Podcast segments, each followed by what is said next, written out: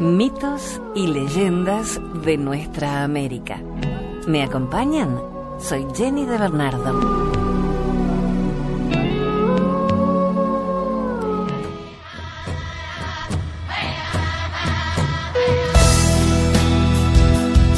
Hola, hoy vamos a hablar de la creación del mundo según las distintas culturas indígenas.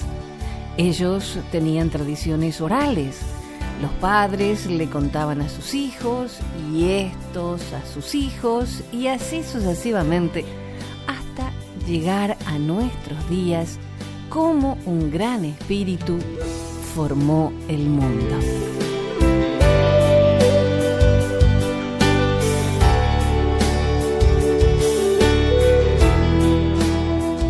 Vamos a comenzar nuestro recorrido con los Arapaho o pueblo del bisonte.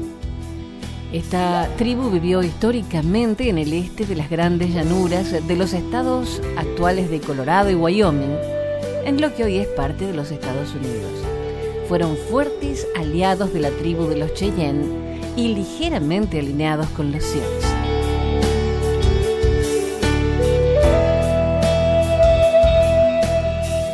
Los indios Arapaho describen el Kichimanitú, el antepasado que antes de que el mundo fuera creado, deambulaba por terreno acuoso, llorando, buscando el lugar donde la tierra emergiera.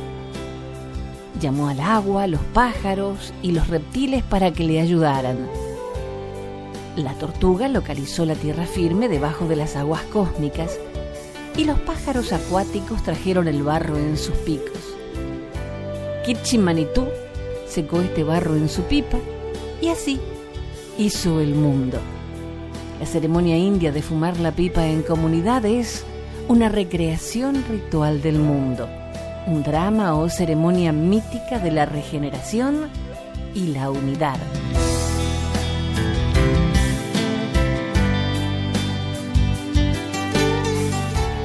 Los Salish son una de las naciones indias más antiguas. Su mitología de la creación define tres mundos, los cielos, la tierra o país y el mundo subterráneo.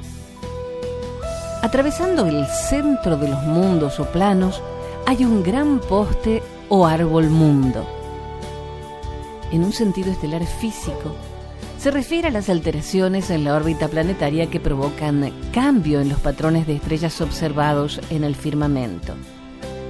Dicha alteración puede ser lenta y establecida, como es el caso de los equinoccios, o puede ser de una naturaleza repentina y catastrófica, como en las tradiciones de continentes que desaparecen, de grandes diluvios y de otros cambios poderosos producidos por la colisión planetaria con cometas y demás. La deidad última de los Selish es Amotkin, sabio y benevolente, creador de todas las cosas. Su mensajero es Coyote. Amotkin hizo cinco seres femeninos con el pelo de su cabeza y les preguntó qué deseaban. Una se convirtió en la madre del bien, otra en la madre del mal, la tercera en la madre de la tierra, la cuarta en la madre del fuego y la quinta se convirtió en la madre del agua.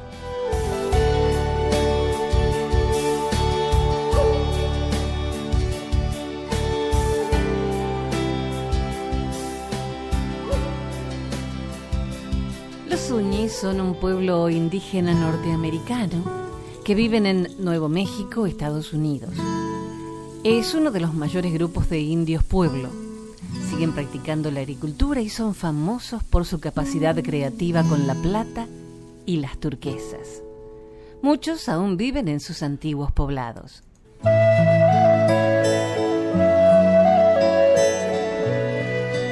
Uñi, el creador original era una deidad bisexual o trascendente, Aguanahuilona, que emitió mediante brumas y corrientes de humedad. Con el tiempo, la madre tierra y el firmamento padre se separaron del mar primario y del limo, haciendo el mundo creado. La madre tierra tenía un vientre cuádruple, dentro del cual se formaban protoseres.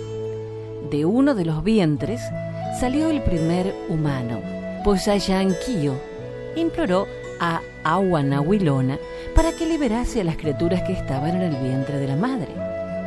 En respuesta creó una pareja de gemelos inmortales que dividieron la sustancia de la tierra con rayos y que entraron en el cuádruple vientre primario. Los seres que sacaron a la luz poblaron la tierra firme, pero los que se quedaron atrás se convirtieron en monstruos.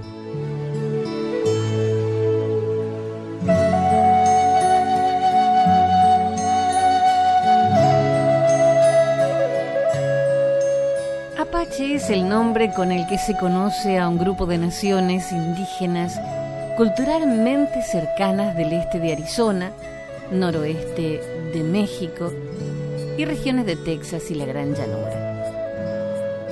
Eran pescadores, cazadores y agricultores. Vivían en pequeños grupos basados en la familia. Los grupos se formaban con varias familias de carácter matriarcal. Compartían el mismo rito de los Sioux y de los Cheyenne.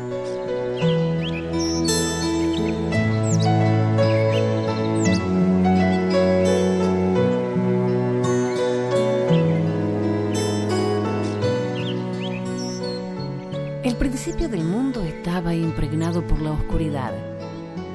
De ahí surgió un disco blanco con un pequeño hombre sentado, el Creador.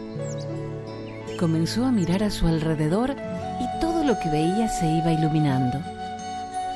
Creó las nubes y las rellenó con dos gotas de sudor de su rostro, convirtiéndose en un hombre y en una mujer.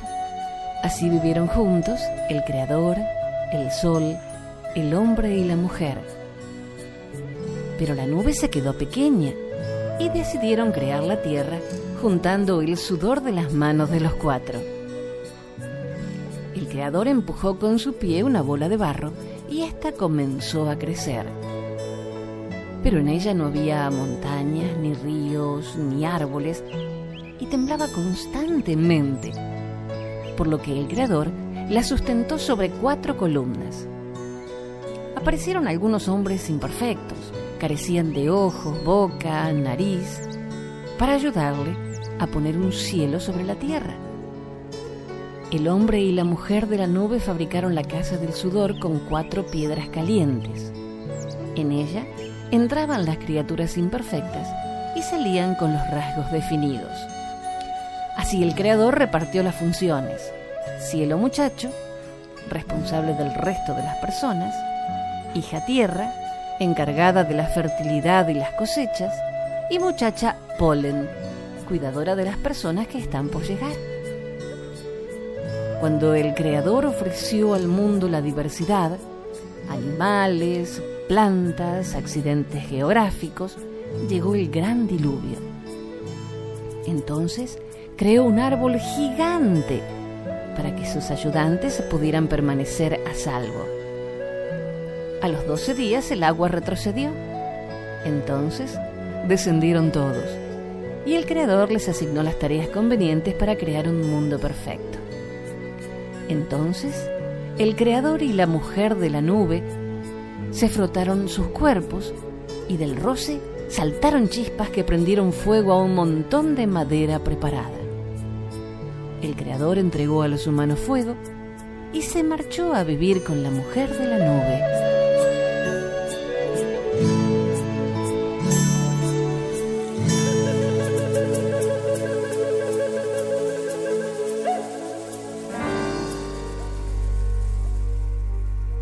La civilización incaica fue la última de las grandes civilizaciones precolombinas que conservó su estado independiente durante la conquista de América, hasta la conquista del Perú. Con la extensión del imperio, esta fue absorbiendo nuevas expresiones culturales de los pueblos incorporados y se ubicó en los actuales territorios del Perú, Bolivia, Ecuador, Chile, Argentina y Colombia.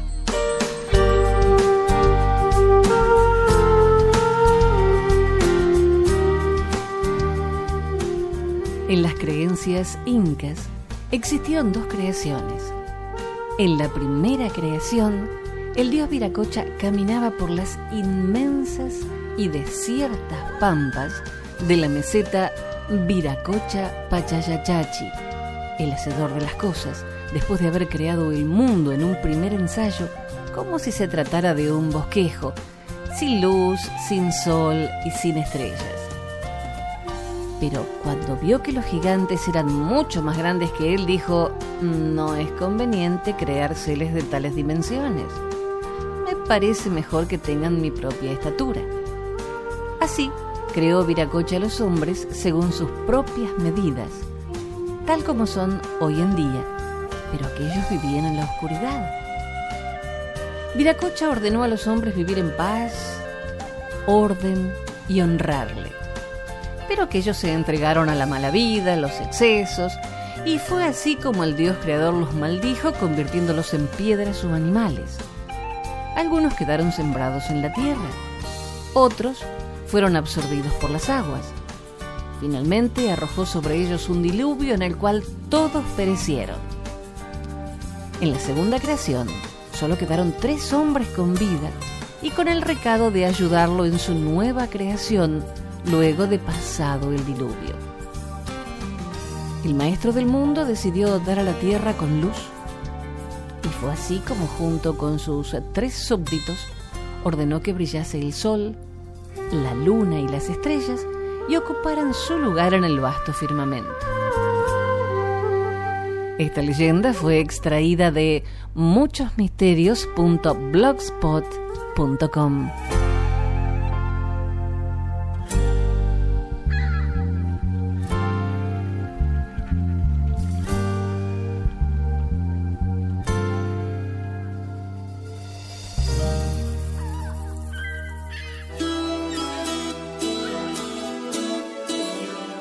Vamos a ver ahora qué dicen los algonquinos con respecto a la creación. Algunos historiadores los proponen como el primer pueblo americano que entró en contacto con los europeos y serían los exploradores vikingos, quienes habían sido desterrados de su pueblo. Este encuentro pudo haberse dado en Terranova en el siglo IX. La cosmología de las tribus algonquinas utiliza el modelo de las cuatro direcciones y los cuatro elementos. Hay cuatro mundos o dimensiones superiores, reflejados por cuatro inferiores. Se trata de la metafísica esférica de la mitología de la creación en general, una propiedad de la conciencia humana que busca aproximaciones intuitivas al ser. Cuatro entidades espirituales habitan las cuatro direcciones Norte es la morada de un espíritu de invierno, conectado con la casa y los animales. El sur es el de un espíritu de verano, asociado a las cosechas y la fecundidad. Oeste es el dominio del agua y las lluvias. El este proporciona la luz del sol y el resplandor. Estos son conceptos relacionados con los cuatro elementos de aire y primavera, este, fuego y verano sur, agua y otoño oeste y tierra e invierno norte. Las nubes son el dominio de los seres de viento y trueno, mientras que las que están más arriba son el sol y la luna. Más arriba aún están las estrellas vivientes. El planeta Tierra o el país de abajo está representado por una diosa madre. El tiempo está controlado por el pájaro trueno. Este pájaro mítico cuyos aleteos son los estallidos del trueno y cuyos ojos irradian relámpagos, se encuentra en la mayoría de las leyendas indias. Como en muchas mitologías, las zonas y entidades de creación están vinculadas por animales específicos que actúan como intermediarios entre los seres humanos y otras dimensiones y seres, mientras que los reptiles, las serpientes y los peces constituyen el vínculo con el mundo subterráneo. El Gran Espíritu, o es un ser espiritual trascendente no creado. Su figura totémica es un gran pájaro blanco, enviado como mensajero a la humanidad. Es el generador de vida, presente en todas las cosas a través del movimiento de las cuatro alas. Se pone de manifiesto en la luz del sol que es a un tiempo una deidad y una forma representativa de un principio trascendente de luz.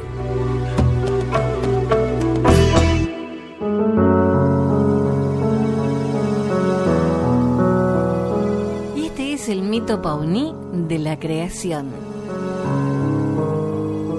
El gran espíritu Tiragua y su consorte Atira estaban en el firmamento estrellado. Los poderes inferiores se sentaron a su alrededor en un círculo y Tiragua dijo, Les concederé a cada uno de ustedes una parte de mi poder y una función en los cielos, y crearé el género humano que estará bajo su protección. El Gran Espíritu ubicó en el este al Sol para la luz y el calor, y en el oeste a la Luna para que se iluminase la oscuridad de la noche, y a la estrella vespertina para que fuese la madre de todas las cosas creadas a la estrella matutina la colocó en el este para garantizar que ninguno se quedase atrás cuando fueran enviados al oeste. El Gran Espíritu envió a continuación nubes, vientos, truenos y relámpagos hacia la estrella vespertina para comenzar el proceso de creación. Cuando el firmamento se oscureció con el trueno y se llenó de agua, viento y relámpagos, Tiragua dejó caer una piedra sobre el manto de nubes que reveló un vasto espacio de agua. Los cuatro poderes golpearon el agua con sus masas y separaron las aguas de la tierra. Tiragua ordenó a los dioses que cantaran para alabar su creación, y el sonido de sus voces reunió a los elementos, las nubes, el trueno, el relámpago y el viento, generando una tormenta terrible que hizo que la tierra se dividiese en montañas y valles. Luego, los cuatro poderes cantaron en honor de los árboles y de las tupidas praderas. Y se generó una segunda tormenta que hizo la tierra verde y la cubrió con árboles y plantas. Cantaron por tercera vez y el agua procedente de la tormenta llenó los ríos y los arroyos. Al cuarto cántico brotaron las semillas y germinaron. Entonces Tiragua ordenó al sol y a la luna que se emparejaran y concibieron un hijo. Y a la estrella matutina y a la vespertina que se emparejaran y concibieron una hija. Hijos fueron colocados sobre la tierra y los dioses les enseñaron los secretos de la naturaleza.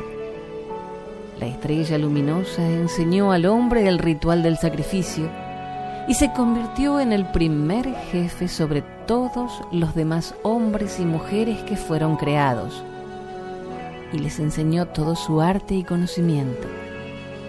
Levantaron un gran campamento circular, trazado de acuerdo con el orden del cielo, como un reflejo o memoria de la creación del mundo.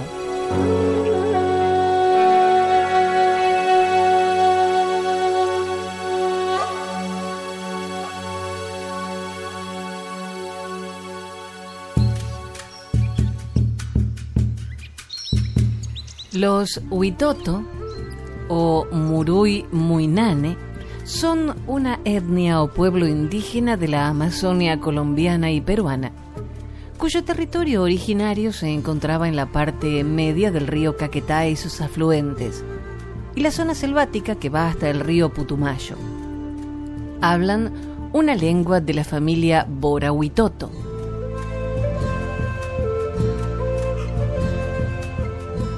Así relatan los Huitoto de Colombia la creación del mundo. Al principio no había nada más que una mera apariencia. Nada existía realmente.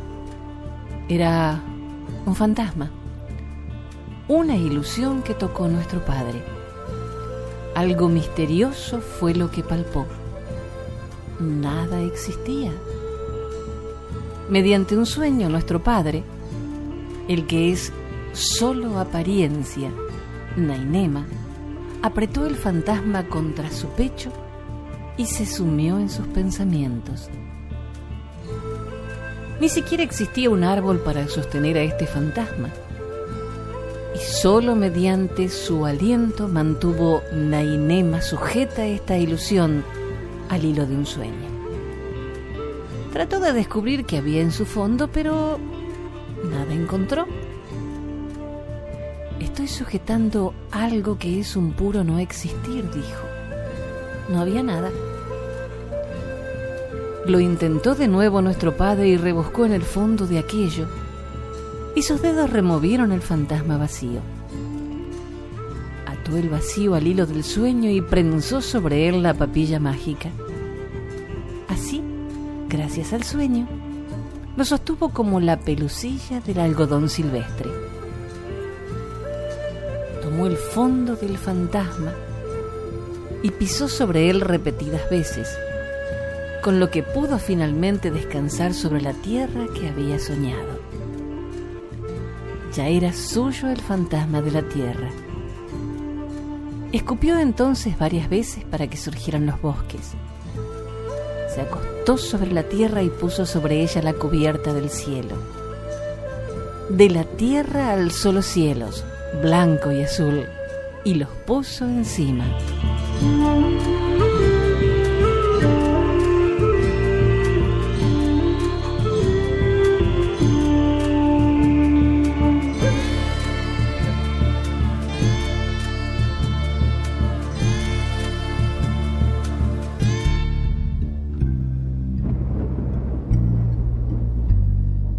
Según narran los Cheyennes, Majeo, conocido en otras partes de Norteamérica como Manitú o Huacantanca, el todo espíritu creó el gran agua, los seres acuáticos y las aves. Estas, cansadas de volar, decidieron bucear por turno en busca de tierra. Su tarea fue baldía hasta que lo intentó la focha, un ave de origen humilde que al regresar posó en la mano de Mageo una pequeña bola de barro que portaba en el pico. Mageo tomó la bola frotándola entre sus manos hasta que ésta se expandió de tal modo que sólo pudo ser transportada por la gran madre tortuga. El barro siguió creciendo sobre su espalda hasta que se creó la primera tierra.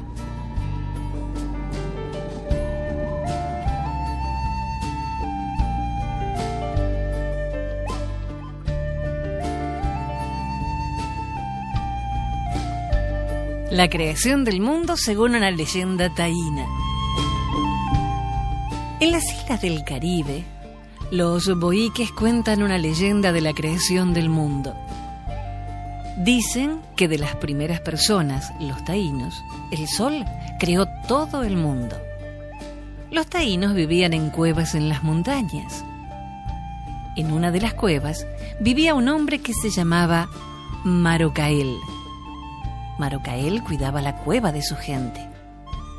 Un día, el sol le habló a Morocael Morocael, Morocael, te invito a mi casa. Morocael estaba aterrorizado y contestó, muchas gracias, pero tengo que cuidar la cueva de mi gente. El sol habló otra vez y dijo, por favor, vamos a pasar un buen rato. Marocael contestó, no, muchas gracias, estoy muy contento en mi casa. Marocael empezó a regresar a su cueva cuando el sol furioso habló fuerte y dijo, Ahora vienes conmigo, Marocael. Y el sol llevó a Marocael de la cueva a su casa. Cuando la gente de la cueva se despertó, buscó a Marocael pero no lo encontraron. El sol convirtió a Marocoel en una de las primeras piedras de la tierra. Y cuando la gente salió de la cueva, el sol convirtió a cada uno de ellos en algo diferente. Así, de la primera gente, el sol creó a las piedras, a las plantas, los pájaros, los peces y los árboles.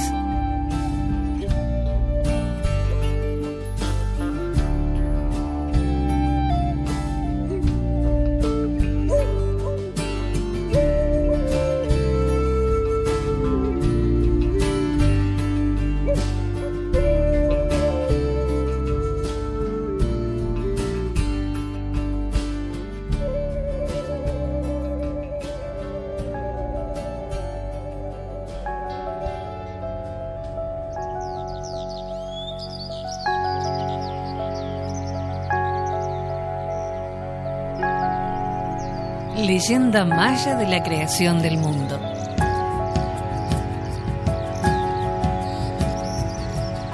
Se decía que solo el cielo y el mar existían. Los dioses, llamados Tepeu y Gukumats, eran los únicos en el mundo. Vestían plumas verdes y por eso se les conocía como serpientes emplumadas. Los dioses tuvieron una reunión y se pusieron de acuerdo para realizar la creación. El corazón del cielo, que se llamaba Huracán, llevaría a cabo los planes. Tepeu y Gukumats hablaron la palabra tierra y enseguida nació. Salieron del agua las montañas y de ella nacieron los árboles. Luego nacieron los animales de las montañas, que eran guardianes de la selva, los venados, pájaros, pumas, jaguares y serpientes. A cada uno le dieron su lugar. Los dioses le hablaron a todos los animales. Hablad, gritad, gorjead, llamad, hablad cada uno según vuestra especie, según la variedad de cada uno. Y se les indicó que invocasen y adorasen a los dioses pero no podían hablar, solo cacarear, mugir, graznar. No tenían lenguaje. Entonces, los dioses formaron humanos de barro. Pero este material se caía, se mojaba, cambiaba de forma, la cabeza no se movía y no podían ver. Al principio hablaban, pero con incoherencia. Así que destruyeron esta creación. Los dioses de nuevo hicieron reunión y acordaron crear formas de hombres con madera. Así se hizo. Y los hombres podían hablar. De esta forma vivieron y engendraron, pero no tenían ingenio. No se acordaban de sus creadores y decayeron, se secaron. Entonces, los creadores mandaron una inundación para llevarse esa creación y se deshicieron de ellos los que huyeron se convirtieron en monos en las selvas. De nuevo se reunieron a discutir los dioses la creación del ser humano. Mientras esto sucedía, nacían mazorcas amarillas y mazorcas blancas que fueron llevadas ante ellos por un zorro, un coyote, una cotorra y un cuervo. Entonces usaron la mazorca y ésta se volvió la carne, sangre y músculos de los hombres. Los primeros seres humanos se llamaron Balam Kitse, Balam Akab, Maokutá e Iki Balam. Estos cuatro hombres dieron gracias a los creadores. Podían ver y oír, eran muy sabios y conocían todo. A los dioses no les gustó esto no querían que los hombres conocieran todo y turbaran sus ojos. Ahora solo podían ver lo que estaba de cerca y ya no eran tan conocedores. Fue entonces cuando decidieron crear a las mujeres, esposas de estos cuatro hombres. Los nombres de las mujeres eran Kaapaluna, mujer de Balan Kitse, mujer de Balab Akab, Tsununiha, mujer de Maokutá, y Kakixahá, mujer de Ikibalam. Así se reprodujeron, adoraron y rezaron a los dioses. Extraído de aprendeguatemala.com.